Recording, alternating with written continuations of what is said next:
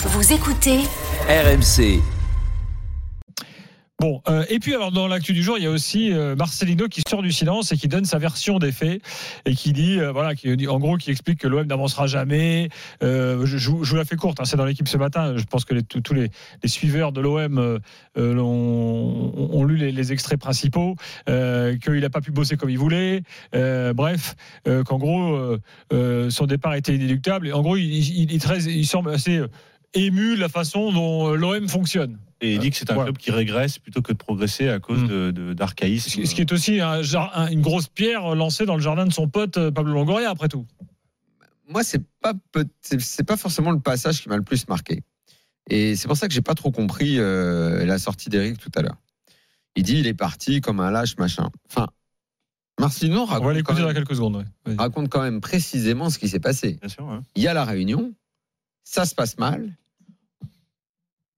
Longoria appelle Marcelino, il le raconte, ils se font une, première discussion, puis une réunion tard dans la nuit, et à ce moment-là, ils décident tous de partir. Tous décident de partir. Mm. Donc Marcelino, en fait, il est, c'est le premier à dire je m'en vais, comme si ça arrange, comme si ça arrange tout le monde. Je soupçonne que tout ne soit pas vrai dans, dans le récit, parce que le départ de Marcelino, finalement, ça arrange à tout le monde. C'est le fameux fusible qui saute en premier et puis on voit si ça se calme un peu derrière. Mais les autres, visiblement, voulaient également s'en aller. Ribalta va partir. Les autres y ont pensé. Longoria reste probablement parce que. Euh, euh, la fameuse clause euh, qui l'obligeait à rembourser? Parce que ma courte a dû lui dire que c'était la merde s'il partait tout de suite. Oui. Et comme, ah, comment il s'appelle l'autre, le bras droit C'est pas Ben Shelton, c'est Ben quelque chose.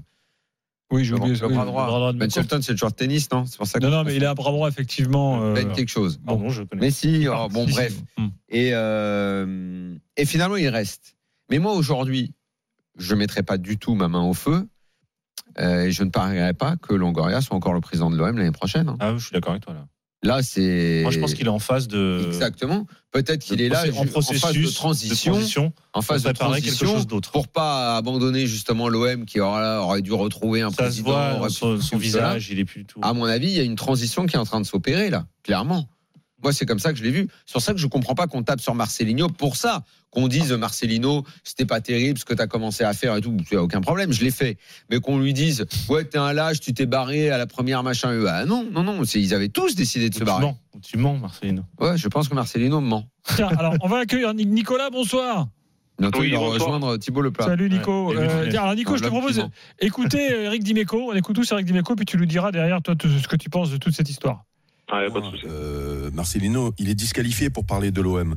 Euh, il est parti euh, comme un peureux euh, au bout de deux mois, euh, alors qu'il a jamais été remis en cause. Euh, il y a eu des critiques sur son travail ici, dans l'émission de Jérôme, dans l'after, dans les bars, où beaucoup pensaient que c'était pas l'homme de la situation. Mais sur cette fameuse réunion, il a jamais été question de l'équipe pro. Jamais, jamais, jamais. Voilà. Donc là, il faut juste expliquer expliquer pourquoi il fait cette interview. Euh, quand il fait ça, eh ben, il parle à, à d'éventuels clubs qui voudraient le faire revenir, tu vois. Donc, il essaie de se dédouaner euh, sur d'autres d'un fiasco, parce que quand tu pars au bout de deux mois, que tu n'as pas réussi ton premier objectif, c'est de qualifier l'équipe à la Ligue des Champions, et que, et que tu pratiques un jeu qui est illisible pour tes joueurs, et encore mieux, encore pire pour les suiveurs qui sont pas mmh. tous avertis, tu, tu, tu fais pas des raisonnements.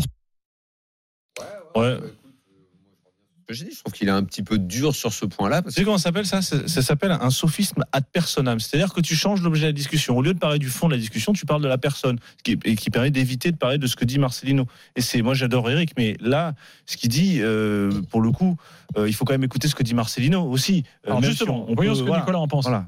Nicolas, t'as écouté Eric Dimeco, t'as as, vu ce qu'a dit Marcelino? Quel, quel, est ton point de vue, toi, en tant que supporter de l'OM bah, franchement, c'est vrai qu'Eric Dimeco il a un avis un peu qui qui est vieillissant quoi.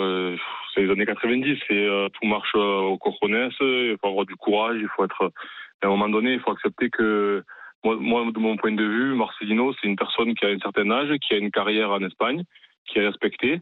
Il faut accepter qu'à un moment donné, on a un entraîneur qui, qui vient en France euh, dans un, dans un club qu'on lui a vendu comme un, un grand club, qui ne l'est plus, qui est euh, un club historique, mais qui actuellement est un club qui a autant de- d'importance que Lyon, Monaco, Lens en France et qui se bat avec euh, avec ses moyens et euh, il faut accepter qu'un entraîneur ne soit pas euh, à un moment donné euh, dans un état d'esprit où il doit il doit mettre tout en péril dans sa vie pour euh, pour garder son poste et pour essayer de de faire euh, Ça veut terminer dire il avait le droit à un moment de plus avoir je, envie. je quoi. salue ta Ouais, lucidité, ben oui, euh, ben, Nicolas. dans le sens où en plus Eric Ouais. il dit qu'il n'a pas été critiqué, mais il faut, faut pas oublier quand même qu'on était invaincu et que à la fin du, enfin, que la Ligue des Champions où on se qualifie pas, c'est pas sa faute si on finit troisième l'année d'avant-.